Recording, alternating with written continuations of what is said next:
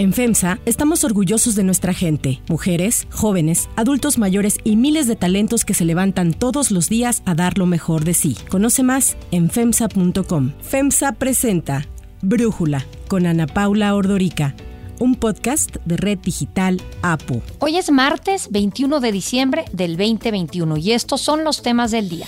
En un acuerdo de unidad con el senador Antonio Martín del Campo, Tere Jiménez es elegida como precandidata del PAN a la gubernatura de Aguascalientes. El senador demócrata Joe Manchin anunció que no aprobará el gigantesco plan de reformas sociales de Joe Biden. Incertidumbre por Omicron tira los mercados mientras la variante se expande por el mundo. Pero antes vamos con el tema de profundidad.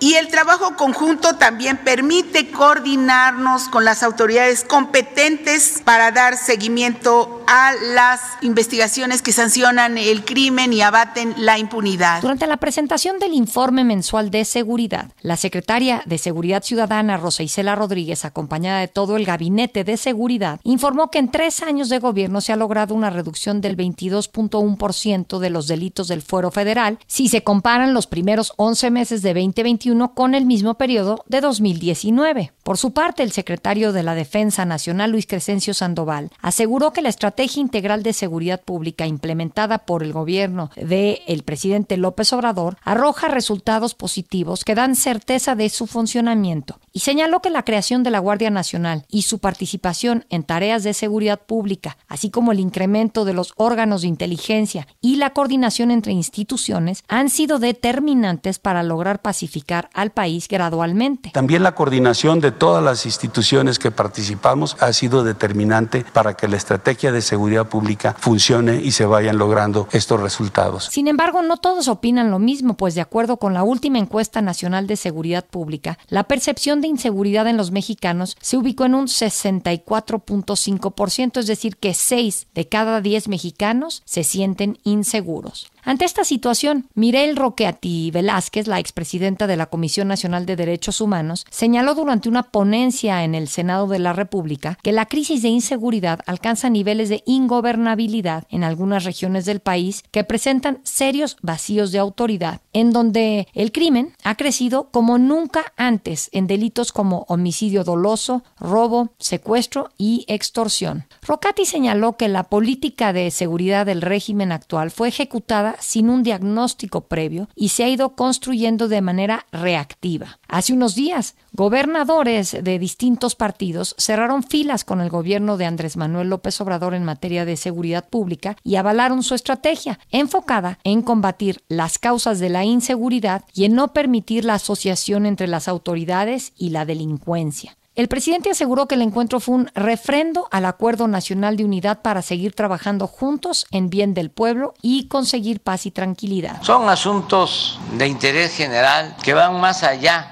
de las diferencias personales, por legítimas que sean. En este mismo evento, la secretaria Rosicela Rodríguez dio a conocer que se destinarán 2.700 millones de pesos para equipamiento de policías en los municipios con mayores índices de homicidios dolosos y señaló que estos recursos provienen de decomisos, mientras que el presidente López Obrador señaló que habrá aumento al salario de los policías. Sin embargo, a pesar de los discursos oficiales, cada día son más comunes las noticias de violencia. Para muestra, basta un botón. Este fin de semana, la senadora de Morena por el Estado de México, Marta Guerrero Sánchez, salió ilesa de un atentado a balazos. Esto ocurrió cuando la legisladora se dirigía al municipio de Temoaya, que está muy cerca de Toluca, para asistir a la toma de protesta de la presidenta municipal electa, Nelly Brígida Rivera Sánchez. Tras la agresión en contra de la morenista, la vicecoordinadora del PAN en el Senado, Kenia López Rabadán, llamó al gobierno federal a generar una verdadera estrategia de seguridad y, como en otras ocasiones, aseguró que esto de los abrazos y no balazos es un fracaso. Es evidente, es clarísimo que los índices de violencia están altísimos, están por los cielos. Así,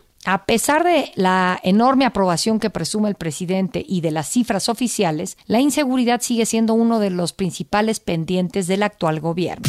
El análisis. Para profundizar más en el tema, agradezco a Alejandro Ope, experto en temas de seguridad, platicar con nosotros. Alejandro, el gobierno y la secretaria Rosa Isela han hablado de dónde ellos ven que han habido un rango de mejora y en dónde todavía hay problemas de inseguridad. ¿Qué opinas de los datos que dieron? Mira, es algo que hemos comentado en varias ocasiones en este espacio. Ha habido sin duda una disminución en el número de delitos patrimoniales desde el año pasado. Esto muy probablemente es producto de la pandemia y de la de los cambios en las patrones de actividad económica y social, es decir, la gente se queda en casa, transita menos por las calles, está menos en transporte público y por lo tanto hay menos oportunidades de cometer delitos, ¿no? Eso ha persistido en el transcurso del año y cualquiera que sea la razón, ese es en efecto estamos en niveles más bajos que al inicio de la administración en algunas categorías de delito patrimonial, llámese robo a transeúnte, robo a casa habitación, robo de vehículo, etcétera. Sin embargo,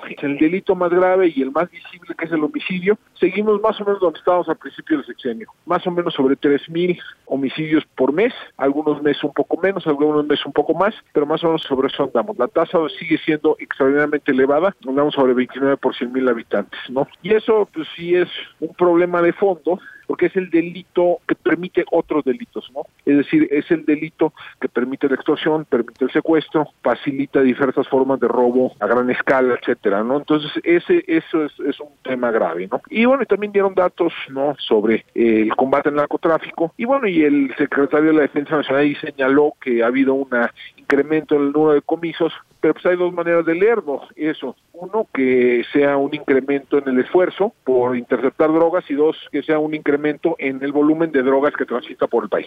Ahora, en ese sentido, se habló que el papel de la Guardia Nacional ha sido muy positivo y que hay una mejor coordinación entre instituciones. ¿Tú estarías de acuerdo con este análisis que hace el gobierno federal? La Guardia Nacional, en efecto, tiene una percepción positiva entre la población, pero es básicamente porque la población traslada la aprobación que tiene hacia las Fuerzas Armadas a la Guardia Nacional. Lo ven correctamente como una extensión de las Fuerzas Armadas. Entonces, eso explica un poco su percepción. Pero en términos de resultados, no se ve muy bien cuál sea su papel en este tema, ¿no? Un dato que dio a conocer recientemente el INEGI, ¿no? Por ejemplo, en el tema del, homicidio doloso, demuestra que la Guardia Nacional es básicamente inútil, ¿no? La Guardia Nacional puso a disposición del Ministerio Público en 2020 a solo seis personas por el delito de homicidio doloso. Entonces, en términos, digamos, de proceso de pacificación, yo creo que todavía no está bien desarrollada la teoría de impacto del gobierno federal sobre lo que hace la, Guardia Nacional. Y bueno, hay un tema, la semana pasada se dio a conocer que el gobierno de Biden le ponía un precio a la cabeza de los hijos del Chapo Guzmán,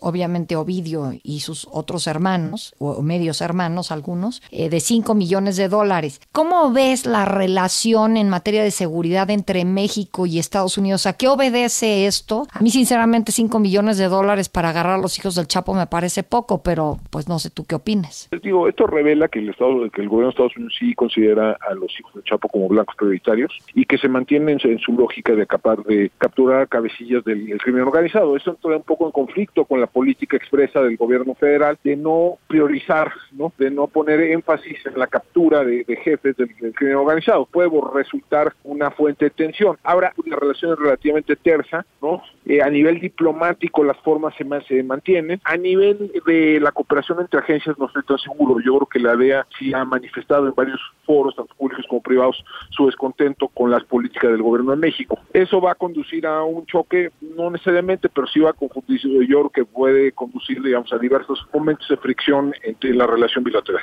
Y en cuanto a la sobredosis de fentanilo y opioides que se sabe que tiene a Estados Unidos, pues con un tema muy preocupante, hay más muertes, entiendo, por sobredosis de fentanilo y de opioides en Estados Unidos que incluso por COVID, que pues no es decir poco. Y el papel que juega México en el tráfico de estos estupefacientes. Alejandro, ¿qué ves ahí? Las muertes por sobredosis sí son un tema político importante en los Estados Unidos. Pega además en, estados electoralmente importantes. ¿No? En muchos estados del medio oeste de Estados Unidos en eh, Michigan, Ohio, Wisconsin, etcétera, pega en ese tipo de estados donde políticamente, eh, donde se, se libra la batalla por la presidencia de Estados Unidos. Entonces, en ese sentido, sí es un tema digamos, de primera relevancia para cualquiera ocupante de la Casa Blanca.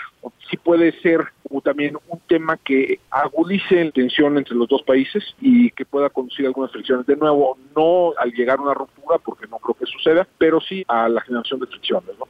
Alejandro Ope, muchísimas gracias como siempre por platicar con nosotros y darnos tu análisis.